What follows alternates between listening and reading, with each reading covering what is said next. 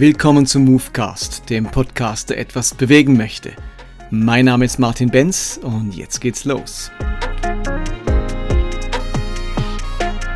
Schön, dass ihr wieder beim Movecast dabei seid, entweder ein weiteres Mal oder zum ersten Mal.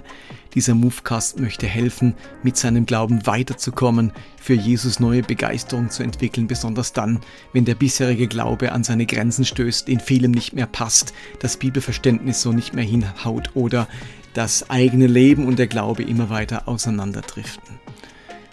Wenn du diesen Podcast unterstützen möchtest, freue ich mich sehr darüber. Ich werde mich ab September diesen Jahres 2023 selbstständig machen, möchte ein paar weitere Podcasts an den Start bringen. Wir sind dazu sehr angewiesen auf finanzielle Unterstützung und wenn ihr da einen Beitrag leisten wollt im Rahmen eines Partnerkreises, Unterstützerkreises, dann könnt ihr euch gerne bei mir melden. Auf Movecast 150 berichte ich etwas mehr darüber.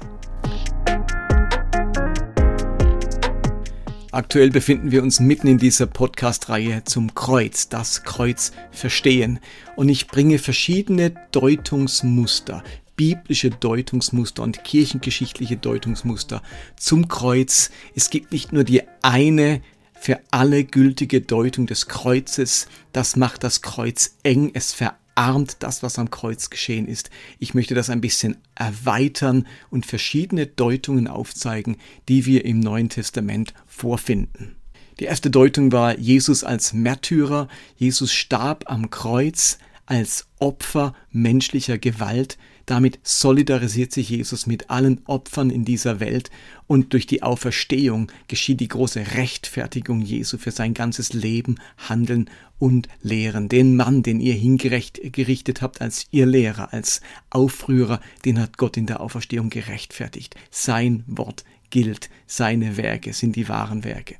Das zweite war Jesus als Lösegeld. Die Idee ist, dass Jesus uns freikauft aus dem Zustand der Versklavung, in die die Menschen hineingeraten sind. Versklavung an die Sünde und an das Böse.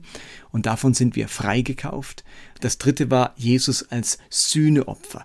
Verschiedene biblische ähm, Rituale dienen als Vorbild für das Kreuz, so zum Beispiel das tägliche Sühneopfer, durch das die Menschen gereinigt wurden, durch das Blut, denn im Blut ist das Leben und durch dieses Blut geschieht Sühne, oder Jesus als Passalam, wodurch Gottes Schutz und Gottes Bewahrung über die Menschen kommt, oder Jesus als Sündenbock im Rahmen vom Yom Kippur Fest, wo dieser Sündenbock die Sünden des Volkes hinwegträgt.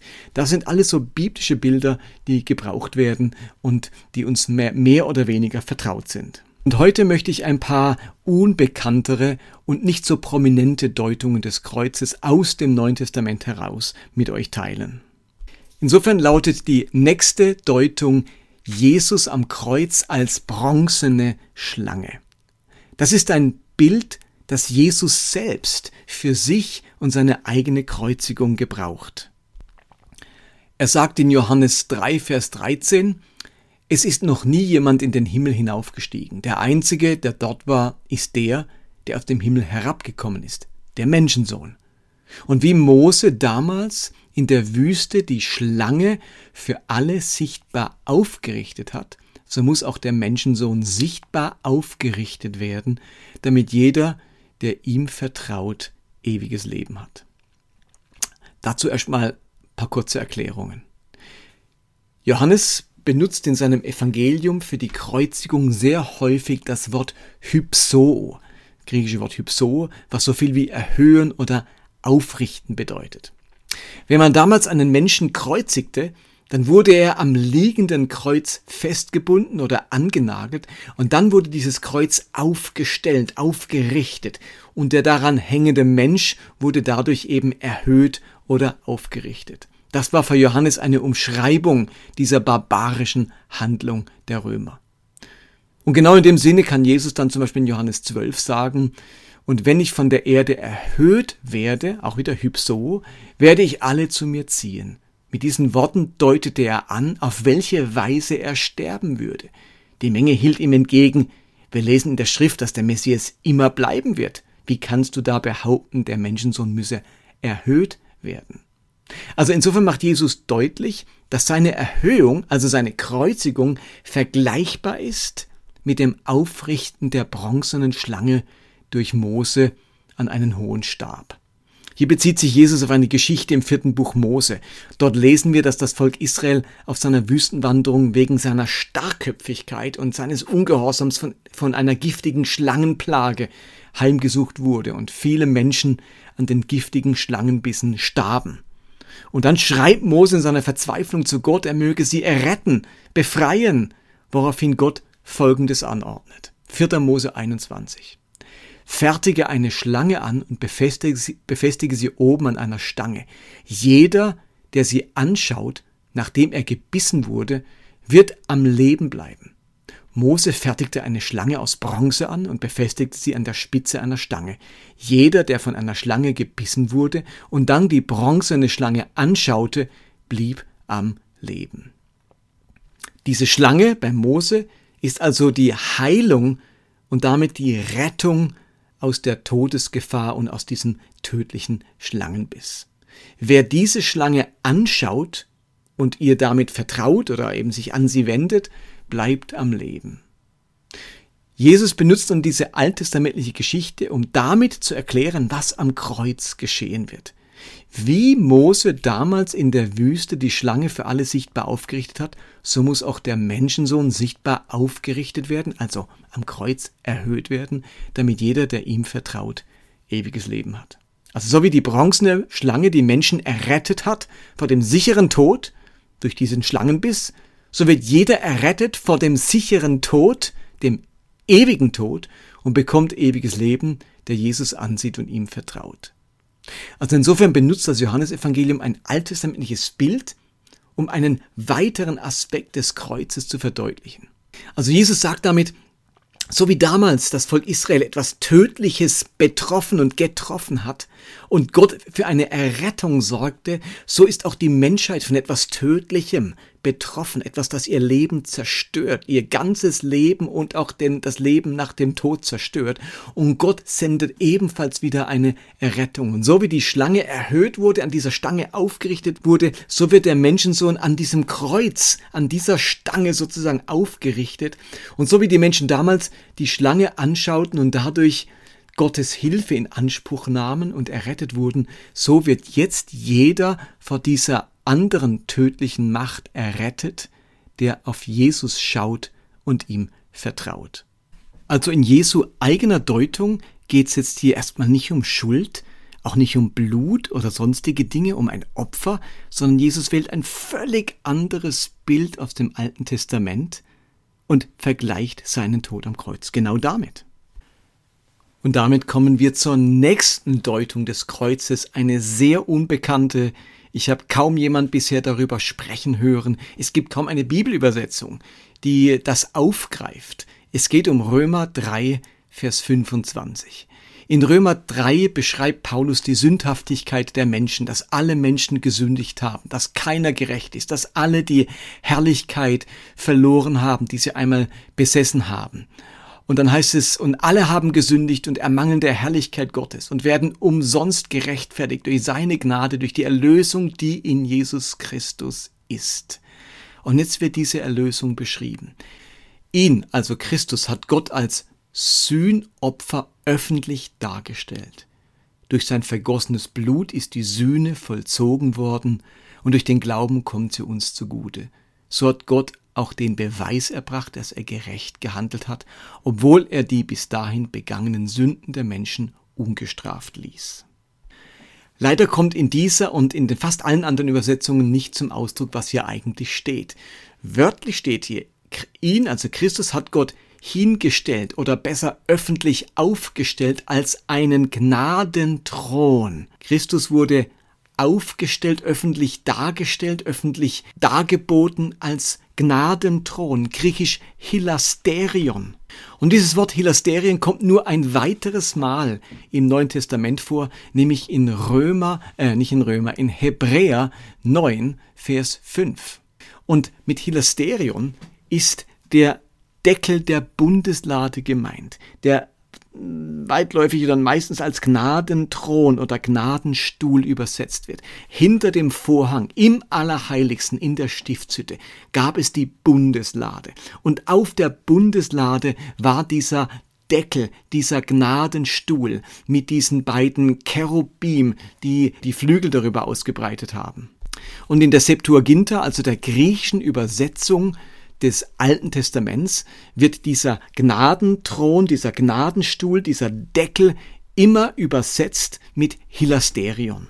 Und an diesem Gnadenstuhl, an diesem Gnadenthron ist etwas ganz Wichtiges geschehen im Alten Testament. Das war zum einen der Ort, an dem Gott sich offenbart hat.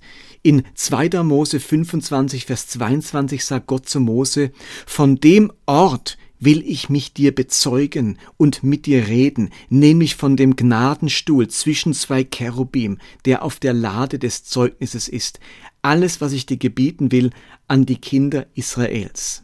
Dieser Gnadenstuhl war der Ort der Gegenwart Gottes. Von diesem Gnadenstuhl aus hat Gott geredet, hat er zu Mose geredet, hat er sich offenbart.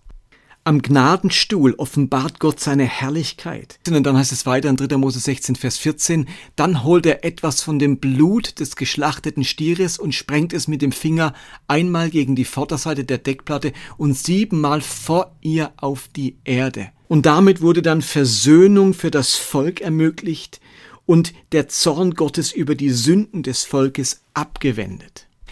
Also an diesem Gnadenstuhl, dem Hilasterion, vollzieht der hohe Priester durch das Blut eines Opfers Versöhnung für das Volk, Gnade für die Sünden des Volkes und Gott offenbart dort seine Herrlichkeit.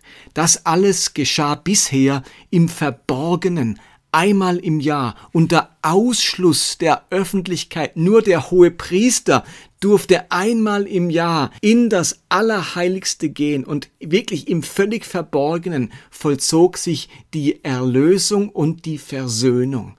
Und Paulus sagt jetzt, dass diese Erlösung und die Versöhnung nicht länger im Verborgenen geschieht, sondern dass Christus am Kreuz nichts anderes ist wie die öffentliche Versöhnung der Menschheit am Gnadenstuhl, so wie der Hohepriester einmal im Jahr im Verborgenen Versöhnung bewirkt hat durch das Blut, das vergossen wurde von einem Opfertier, so wird jetzt öffentlich hier in Jerusalem vor aller Augen das Blut vergossen und Jesus am Kreuz ist wie dieser Gnadenstuhl, an dem sich die Herrlichkeit Gottes offenbart und die Sühne für das Volk und seine Sünden vollzogen wird. Diese Deutung des Kreuzes geht ganz stark in das, was ich im letzten Movecast gesagt habe, Jesus als Sühneopfer. Aber das Spannende ist, dass ein neues Bild ins Spiel kommt. Wir hatten ja Jesus als Opferlamm, das geschlachtet wird. Wir hatten Jesus als Passalam, das geschlachtet wird. Und wir hatten Jesus als Sündenbock, der mit den Sünden der, des Volkes beladen wird und in die Wüste gejagt wird. Und hier vollzieht sich die Versöhnung, die Sühne, nur nicht durch ein Opfertier, sondern im Sinne des Sühnedeckels oder des Gnadenthrons, des Hilasterions. Jesus ist Opferlamm, er ist Sündenbock und er ist Hilasterion, er ist Gnadenthron, an dem sich die Versöhnung vollzieht. Und das ist vielleicht jetzt wirklich nicht von großer Relevanz für deinen Glauben. Ich sage das Ganze nur, um deutlich zu machen, wir haben nicht nur ein Bild, wir haben nicht nur eine Deutung. Die Autoren des Neuen Testaments greifen auf verschiedene alttestamentliche Vorbilder zurück, um zu erklären, was am Kreuz passiert ist. Es gibt eben nicht diese eine klare Deutung, das bedeutet das Kreuz, sondern es sind ganz viele Bilder, die herangezogen werden, um deutlich zu machen, an diesem Ort offenbart sich etwas, nämlich nämlich die Versöhnungsbereitschaft, die Vergebungsbereitschaft, die, das Erlösungshandeln unseres Gottes an den Menschen. Aber es führt einfach zu weit. Es, ich halte es für falsch, nun jedes dieser Bilder auszudeuten bis ins Letzte hinein. Und plötzlich haben wir nämlich konkurrierende Bilder, weil die Bilder in ihrer Ausdeutung unterschiedliche Dinge aussagen. Die Verschiedenartigkeit soll nur heißen, wir greifen nach auf Bilder zurück, die vertraut sind, die irgendwo Assoziationen auslösen, auslösen, die etwas mit dem Ritu den Ritualen des Volkes zu tun haben, der Juden zu tun haben und machen daran deutlich, dass Gott sich mit den Menschen versöhnt an diesem Kreuz. Okay, und damit komme ich zur nächsten Deutung des Kreuzes und die finden wir im Galaterbrief. Und diese Deutung hat wieder etwas völlig anderes im Blick. Es geht um Folgendes. Am Ende der Torah, also am Ende der fünf Bücher Mose, wird Folgendes geschildert. 5. Mose 27, Vers 26. Verflucht sei jedermann, der nicht bleibt bei alledem, was geschrieben steht in dem Buch des Gesetzes, dass er es tue. Also, wer das Gesetz nicht einhält, wer ungehorsam ist, in anderen Worten, wer sündigt, kommt unter einen Fluch, den Fluch des Gesetzes. Und dieser Fluch, diese Verfluchung, die wird dann ausführlich geschildert in den weiteren Kapiteln ganz schreckliche Flüche, ganz schreckliche Strafen und so weiter, die die Menschen befallen werden, wenn sie dem Gesetz gegenüber ungehorsam sind. Und weil ja alle Menschen ungehorsam sind und den Gehorsam, den sie, der, den Gott verlangt, nicht hinbekommen, sind alle Menschen unter diesem Fluch des Gesetzes. Und nun deutet Paulus das Kreuz und das Geschehen am Kreuz wiederum in Bezug auf diesen Fluch. Es heißt nämlich ebenfalls in der Tora im fünften Buch Mose, Kapitel 21, Vers 23, wer am Kreuz hängt, ist verflucht. Und die Logik des Paulus sagt nun, weil Christus gekreuzigt wurde und damit verflucht ist, nimmt er den Fluch, den die Menschen zu tragen haben, einfach auf sich. Und so kann er schreiben in Galater 3, Vers 13, von diesem Fluch des Gesetzes hat Christus uns erlöst, indem er an unserer Stelle den Fluch auf sich nahm, denn es steht geschrieben, wer am Kreuz hängt, ist verflucht. Oder ich lese es mal aus der Elberfeld-Übersetzung. Christus hat uns losgekauft von dem Fluch des Gesetzes, indem er ein Fluch für uns geworden ist. Denn es steht geschrieben, verflucht ist jeder, der am Holz hängt. Also an dieser Stelle rückt die Strafe, die Bestrafung für die Schuld in den Blick, so wie sie dann im fünften Mose geschildert ist. Und Juden werden sich gefragt haben, ja, aber wir sind doch unter dem Fluch, wir sind unter dem Fluch des Gesetzes. Wenn wir sündigen, wenn wir ungehorsam sind, dann werden wir doch all diese Plagen erleben müssen, von denen ähm, Gott gesprochen hat. Und vielleicht hat man auch die Besatzung der Römer als einen Fluch, als eine Plage empfunden, die man jetzt zu erdulden hat wegen dem Ungehorsam. Und der Starkköpfigkeit des Volkes. Und Paulus sagt nur einen Augenblick mal, dass er das versteht. Ihr seid befreit vom Fluch, von den Konsequenzen des Ungehorsams, weil Christus für uns den Fluch auf sich genommen hat, indem er sich kreuzigen ließ. Okay, was haben wir bisher? Jesus vergleicht sich am Kreuz mit der bronzenen Schlange im Alten Testament. Paulus vergleicht Jesus am Kreuz mit dem Gnadenthron, also dem Deckel der Bundeslade. Und Paulus sagt hier im Galaterbrief, dass Jesus den Fluch von uns nimmt, weil er als Verfluchter gilt durch die Kreuzigung.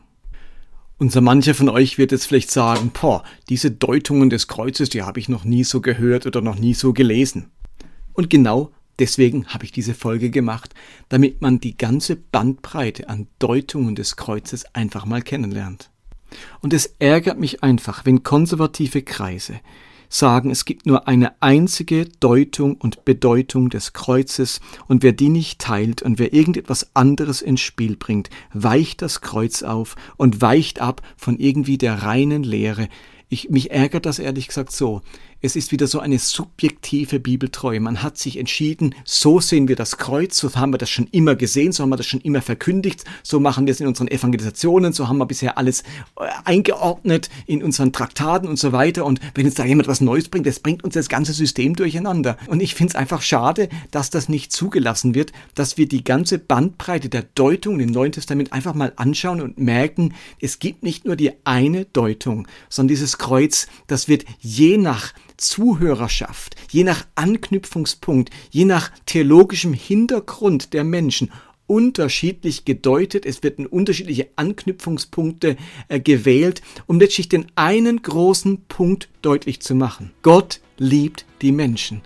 Gott hat sich versöhnt mit diesen Menschen. Und diese Versöhnung, die Gott vollzogen hat, die bringt er am Kreuz zum Ausdruck. Nach meiner Zählweise sind es jetzt acht Deutungsmuster, die ich euch in diesen letzten Podcasts präsentiert habe. Und im nächsten Movecast geht es jetzt um kirchengeschichtliche Deutungen. Wie hat man das Kreuz in der Kirchengeschichte verstanden? Und das war Movecast für heute. Schön, dass ihr dabei wart. Ich kann euch die freudige Nachricht verkünden, dass mein Buch seit dieser Woche wieder lieferbar ist. Die erste Auflage war ja ausverkauft Ende des Jahres und jetzt hier Ende Februar kann man mein Buch wieder im Handel kaufen als ähm, physisches Buch mit Papier. Es gibt es natürlich auch weiterhin als Hörbuch oder als E-Book und ihr könnt es auch wieder auf meiner Webseite unter www.movecast.de/shop bestellen. Bei mir direkt als Autor, wovon ich am meisten habe. Insofern äh, würde ich mich freuen, ihr schaut mal vorbei. Ansonsten bin ich gespannt auf das nächste Mal und freue mich, wenn ihr wieder dabei seid. Bis dahin macht's gut, be blessed, bye bye.